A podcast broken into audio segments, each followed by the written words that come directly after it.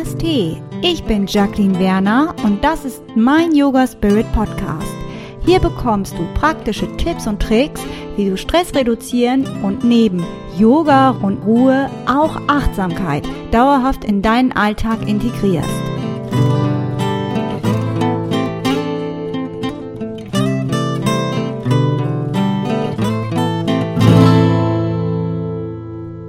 Dieser Podcast-Folge geht es um eine Exkursion in die Gehirnstruktur. Wir werden über Funktionen, Schaltkreise und die Kommunikation im Gehirn sprechen. Warum? Mm, das hängt natürlich damit zusammen, dass viele Atemtechniken und auch Yoga-Übungen und Asanas sich auf das Gehirn auswirken. Und damit du das besser verstehst, möchte ich ganz gerne, dass du verstehst, wie das Gehirn selbst arbeitet. Das Gehirn ist ein sehr kompliziertes und komplexes Organ. Es steuert Herzschlag, Atmung, Blutdruck, Hunger und Durstgefühl, überwacht den Schlafrhythmus und unseren Geschlechtstrieb. Weitere Aufgaben des Gehirns sind zum Beispiel die Verarbeitung und Wahrnehmung der Außen- und Innenwelt, die uns wiederum lernfähig macht. Sie nimmt großen Einfluss auf unsere emotionalen Reaktionen und Gedanken. Daraus werden Erinnerungen geformt, was wiederum Auswirkungen auf unser Verhalten hat. Die Funktionsbereiche des Gehirns können in drei Schichten unterteilt werden. Das ist einmal der Hirnstamm, der limbische Lappen und der Neokortex.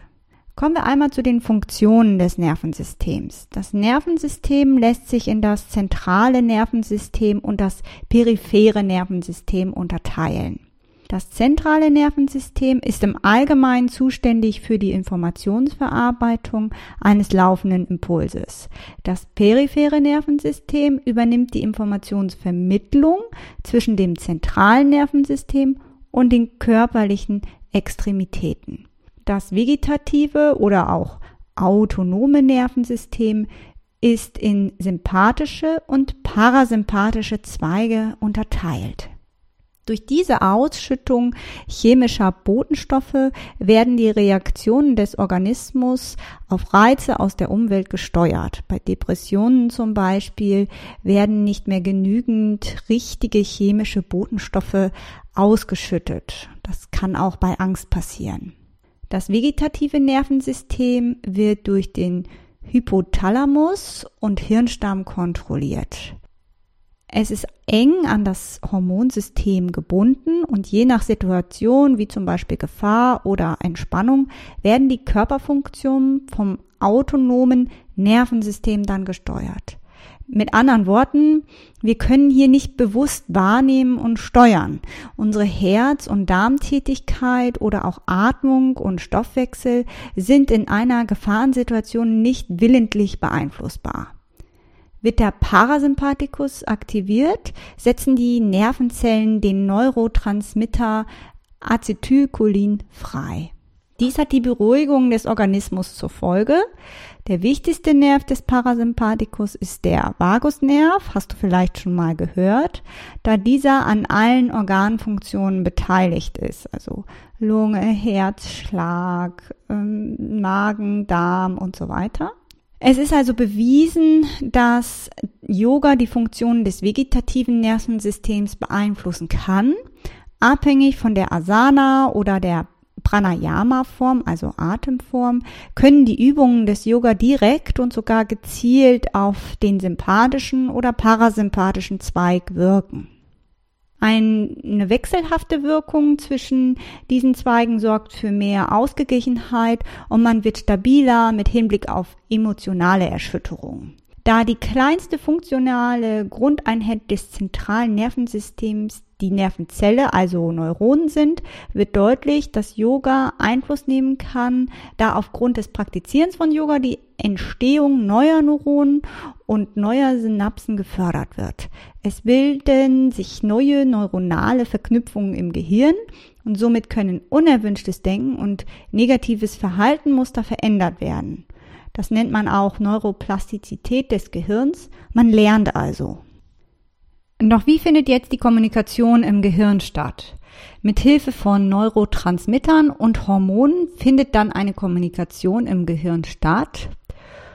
Die Kommunikation zwischen den einzelnen Neuronen findet über die Weiterleitung elektrischer Signale von einer Nervenzelle zur anderen statt. Aktiviert ein Reiz ein Neuron, bilden sich elektrische Impulse, die in den Synapsen der Nervenzellen für die Ausschüttung spezifischer Botenstoffe sorgt. Diese bezeichnet man als Neurotransmitter. Neurotransmitter können Empfängerzellen aktivieren oder hemmen. Die vorherigen Erfahrungen entscheidet, ob es sich um ein angenehmes oder ein unangenehmes Empfinden handelt. Auf diese Weise sind viele Verknüpfungen erlernbar, so zum Beispiel auch Angst. Chemische Substanzen wie Neuroadrenalin werden bei Gefahr ausgeschüttet. Bei positiven Emotionen herrschen allerdings Serotonin und Dopamin vor. Yoga kann die Konzentration der Neurotransmitter im Gehirn verändern, was neue Synapsen und Verhaltensweisen entstehen lässt. Die gesamte Informationsverarbeitung in unserem Gehirn ist in jeweilige neuronale Schaltkreise organisiert. In unserem Alltag widerfahren uns gleiche oder ähnliche Situationen. Diese werden nicht immer wieder neu entschieden, sondern viele Verhaltensweisen sind weitestgehend automatisiert und laufen unbewusst ab. Wiederholen sich positive Erfahrungen, wie zum Beispiel Yoga, festigen sich diese durch Wiederholung und werden so routiniert. Ein Lerneffekt tritt ein. Das heißt, je öfter wir eine positive oder negative Situation erfahren, desto häufiger greift das neuronale Netzwerk bei spezifischen Reizen darauf zurück. Durch die Nichtnutzung alter eingefahrener Schaltkreise wird auf diese immer weniger zurückgegriffen. Neue positive Erfahrungen überschreiben also die negativen. Eingefahrene Reaktionsmuster können auf diese Weise unterbrochen werden, wenn man Geduld, Vertrauen und Zeit investiert. Für die Kommunikation im Gehirn spielen auch Hormone eine wichtige Rolle. Die Hormonausschüttung aktiviert die Sexualität, Emotionen und individuelle Reaktionen auf äußere und innere Stressoren. Folgende werden für die Arbeit eigentlich als die wichtigsten Hormone einmal kurz genannt und erläutert. GABA, eine der wichtigsten hemmenden Neurotransmitter, ist die Gamma-Aminobuttersäure, auch GABA genannt. Ohne GABA wäre das Gehirn überfordert und man würde ständig einer Reizüberflutung unterliegen. Es hat mehrere Funktionen, unter anderem hilft es bei Konzentration und Entspannung. Durch Atemübungen im Yoga wird GABA gefördert und negative Aspekte wie Angst, Impulsivität, Unruhe, fehlende Konzentration, Stress werden reguliert. Adrenalin ist ein Stresshormon, welches bei psychischer und physischer Belastung ausgeschüttet wird. Herzfrequenz, Bluthochdruck werden dabei erhöht. Ein dauerhaft erhöhter Adrenalinspiegel führt zu Infarkten oder Schweißausbrüchen hohem Blutdruck und so weiter. Zu niedrige Adrenalinwerte führen zu chronischen Ermüdungszuständen oder zu niedrigem Blutdruck. Das Noradrenalin ist ebenfalls ein Stresshormon, welches für die Steuerung des Herzschlages und die Aufrechterhaltung zuständig ist. Es bereitet auch in Gefahr auf Flucht vor. Ein dauerhaft erhöhter Noradrenalinspiegel führt zu Immunschwäche, Kopfschmerzen, Schwindel, Zittern, Atemschwierigkeiten, Brustschmerzen, auch Unruhe, Ängstlichkeit und Schlaflosigkeit kann hier eintreten. Die Endorphine sind hingegen körpereigene Opiate, also Glückshormone. Schmerzen werden gehemmt, Stress wird entgegengewirkt, die Abwehr wird gestärkt und sie sind stimmungsaufhellend sowie schlaffördernd. Das Cortisol hingegen ist ein Stresshormon, welches eine Anpassung des Körpers an Stress ermöglicht und vor dessen negativen Folgen schützt. Yoga wirkt sich positiv auf den Parasympathikus aus. Konzentration von Serotonin und Melatonin werden durch Yoga positiv beeinflusst.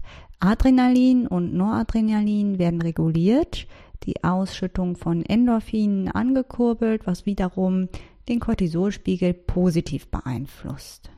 Ich hoffe, diese doch sehr theoretische Podcast-Folge hat dir geholfen, das Gehirn, die Funktion und die Kommunikation im Gehirn besser zu verstehen.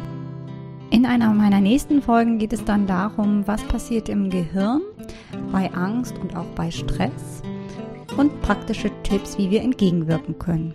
Macht's gut, bis dahin.